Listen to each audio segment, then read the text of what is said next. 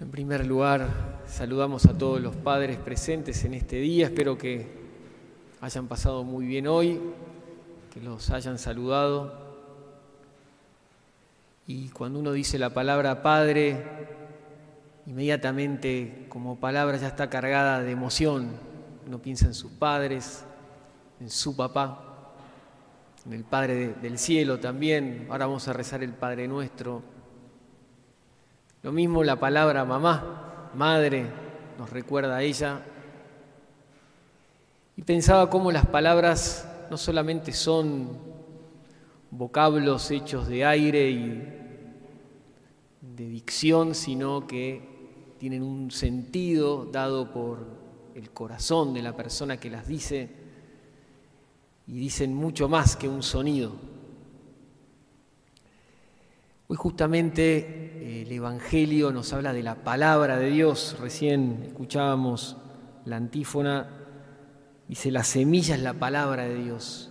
Jesús habla de un sembrador que salió a esparcir las semillas.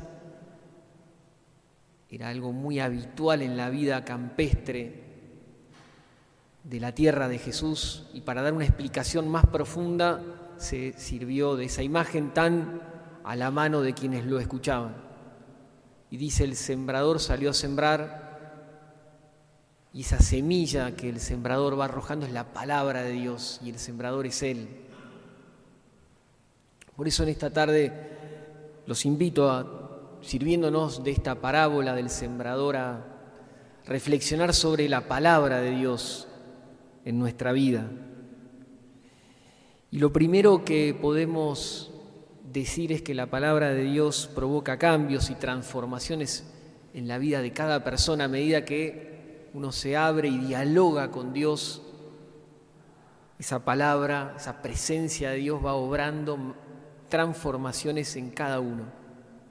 Lo decía la primera lectura, como la lluvia y la nieve descienden del cielo y no vuelven a Él sin haber empapado la tierra, sin haberla fecundado y hecho germinar para que dé la semilla al sembrador y el pan al que come, así sucede con la palabra que sale de mi boca. Ella no vuelve a mí estéril, sino que realiza todo lo que yo quiero. La palabra de Dios que provoca cambios, realiza todo lo que yo quiero. Escuchábamos también el Salmo que nos hablaba de la fecundidad con la que Dios va revistiendo la tierra, Escuchábamos en el Salmo, visitas la tierra, la haces fértil, la colmas de riquezas, los canales de Dios desbordan de agua y así preparas tus, sus trigales, riegas los surcos de la tierra y el Salmo va explicando algo natural pero que detrás nos va diciendo qué fecundidad hay ahí a donde Dios pone la mano, la bendición. Y pensando en la palabra de Dios y meditándola, veía que la palabra es algo profundamente lleno de riqueza espiritual. Y la imagen que se me venía a la mente es la de una mina de oro, de metales preciosos. Creo que sin haber ido nunca y hablando sin mucha propiedad, aquí en Uruguay había un yacimiento, Minas del Corral, que hoy en día no se está explotando pero cuando uno explota eh, una mina de, metales preciosos, lo que va sacando es tierra, pero que si uno la va limpiando, va viendo que detrás tiene esa piedra preciosa que es lo que vale. Así es la palabra de Dios muchas veces, requiere de que nosotros la escuchemos, la pensemos, dejemos que su sentido nos vaya penetrando hasta que finalmente logramos, después de un proceso, entender lo que el Señor nos quiere decir. Y esa es la riqueza que tiene la palabra de Dios. Y como el mismo Cristo decía, también está llena de potencia, de crecimiento.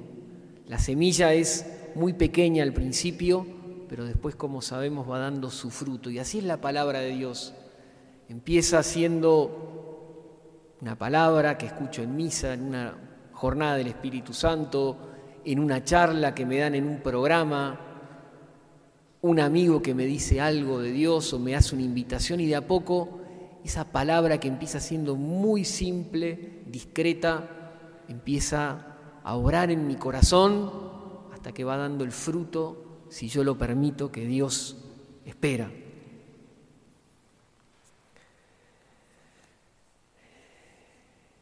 Hace un tiempo leí esta obra de San Agustín, Las Confesiones, y él cuenta cómo se convierte por la palabra de Dios. Él era un hombre muy mundano, muy estudioso, se dedicaba en tiempos eh, suyos allí por el siglo IV después de Cristo a estudiar. Estaba muy lejos de Cristo, muy lejos de la fe y él experimentaba dentro de sí como una llamada, cree en mí, confía en mí, pero no se animaba a dejar ciertas cosas. Y les leo una parte, dice,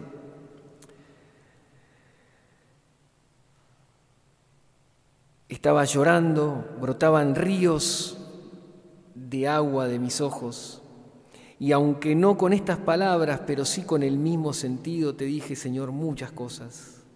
¿Hasta cuándo, hasta cuándo, Señor, vas a estar enojado conmigo? No te acuerdes más de mis pecados.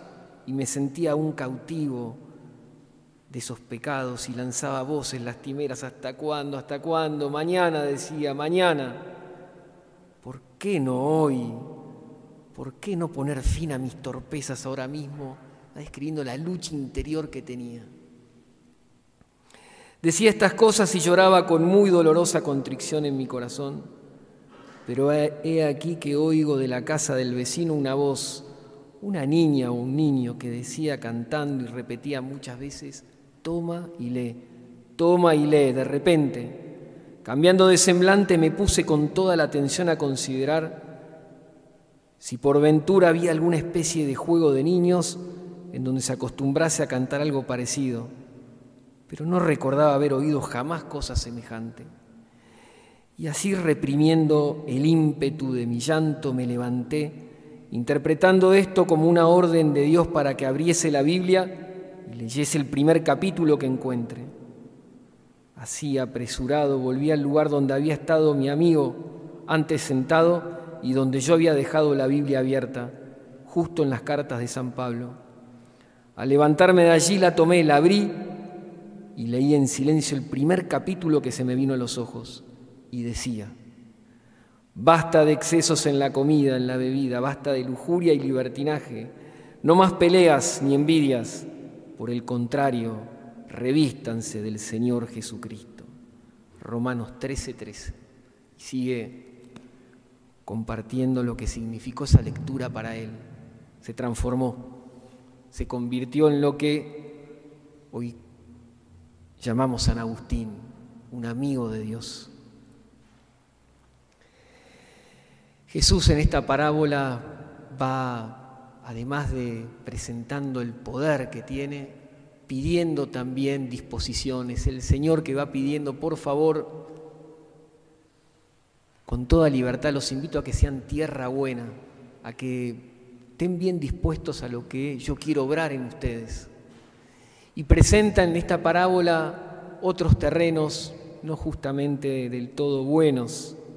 Dice que la semilla cayó al borde del camino y los pájaros apenas cayó ahí, se la comieron. Es un signo de las distracciones en nuestra vida que pueden ir comiéndose la palabra de Dios. Vamos a poner un ejemplo, estoy viendo una serie, digo, qué buena que está. Voy a ver la otra y la otra y la otra, es domingo y se me pasa la hora de misa. Y bueno, vino un pájaro y me comió ese deseo de ir a orar, de ir a misa. Dice de Jesús también que la semilla puede caer en un terreno pedregoso, poco profundo. Es decir, empieza a brotar la semilla, pero al poco tiempo ya se debilita y muere. Es un signo, dice él, de la inconstancia cuando la fe la hacemos depender de los sentimientos. Voy a la Pascua Joven, voy al programa Fragua, voy a una oración y salgo entusiasmado, me dura tres días.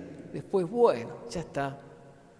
Qué buena que estuvo la charla en el programa Galilea, qué bien que me hizo, tres, cuatro días, bueno. La oración, y bueno, voy a esperar hasta el domingo que viene, que seguramente voy a tener ganas de nuevo. La inconstancia. Dice Jesús también que la semilla cayó entre espinas y al crecer la semilla las espinas la ahogaron. Es signo de cuando posponemos lo que es importante por lo urgente. Nos va pasando el día, después voy a orar, después voy a orar, después voy a leer la Biblia, después voy a leer la Biblia. Y llega la noche y estoy cansado, muerto. Bueno, mañana será otro día. Disculpa, Señor. La espina de lo urgente por sobre lo importante. Por eso en esta noche el Señor nos invita a hacer tierra buena, para que la semilla, que es su obra, pueda dar todo el fruto que el Señor espera, el 30, el 60, el 100%. Termino compartiéndoles, hace muchos años, no era todavía sacerdote, organizaba misiones los sábados a la mañana con jóvenes varones. Nos reuníamos en una esquina de Buenos Aires y éramos 30, 20 varones, muchas veces venían jóvenes nuevos y los más antiguos les enseñábamos cómo misionar.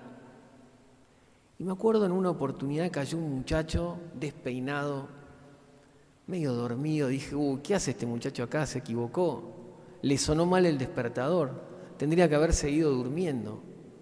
Digo, ¿qué venís a hacer? No vengo a misionar. Bueno,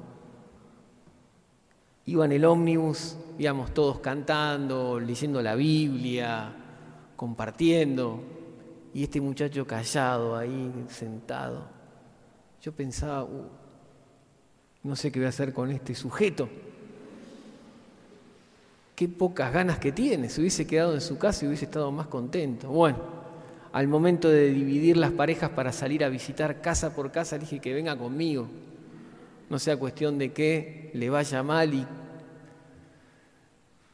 bueno, o se enoje, en fin. Bueno, hicimos la misión, terminó, llegó el mediodía, nos despedimos. Yo dije, no viene nunca más. Sin embargo, al otro sábado vino y vino y vino. Hoy en día es un sacerdote muy sabio, ejemplar, celosísimo. Es la obra que la palabra de Dios puede hacer en nuestros corazones si dejamos que ella obre. ¿Qué podemos hacer para practicar este Evangelio y dejar que la semilla de la palabra crezca en nosotros? Un solo consejo les dejo. Traten de conseguirse una Biblia y si no la tienen, la pueden comprar acá. Y si no tienen dinero, se las podemos regalar. Tener una Biblia, tu Biblia. Yo tengo esta hace muchísimos años. Y no solo tenerla, sino cuidarla. Le podés comprar un cobertor como este o como vos quieras. Y uno dentro puede ir poniendo sin ponerle muchas cosas porque por ahí se rompen. Yo ya la encuaderné una vez o dos veces. Y uno puede adentro ir poniendo cosas. Acá tengo, por ejemplo, escritos de personas que me ayudaron mucho en la fe y que cuando veo incluso hasta su letra me dan ganas de tener más fe. También tengo acá los folletos de la misión cuando salimos los jueves o sábados y así voy guardando en la Biblia distintas cosas que me refieren a Dios. No solo guardar cosas, ¿no? Sino también ir subrayándola. Aquí tengo la Biblia que usé para estudiar teología cuando estaba en el seminario, todas las notas de los profesores. No era que me copiaba, ¿no? Pero sí iba teniendo, y hoy en día tengo todo acá. El otro día veía a un joven mientras rezaba el rosario, iba leyendo la Biblia en la mano. Digo, qué, qué bueno ir orando a María, leyendo la palabra de Dios. Trata de tener tu Biblia, es como una capilla ambulante, la llevas con vos. A donde vas, va Dios con vos. Me decía un hombre, no sé si, si estaría trabajando mucho, ¿no? trabaja en la construcción me dice, Padre, me la llevo siempre conmigo. Yo espero que trabajes algo también, ¿no? Dice, no, la llevo, la leo. Tenerla, usarla. Es el consejo que les comparto en esta noche que el Señor nos invita a ser tierra buena, a dejar que su palabra obre maravillas en cada uno de nosotros. Termino leyendo de la palabra de Dios una frase del profeta Jeremías que dice así, hagamos nuestras estas palabras.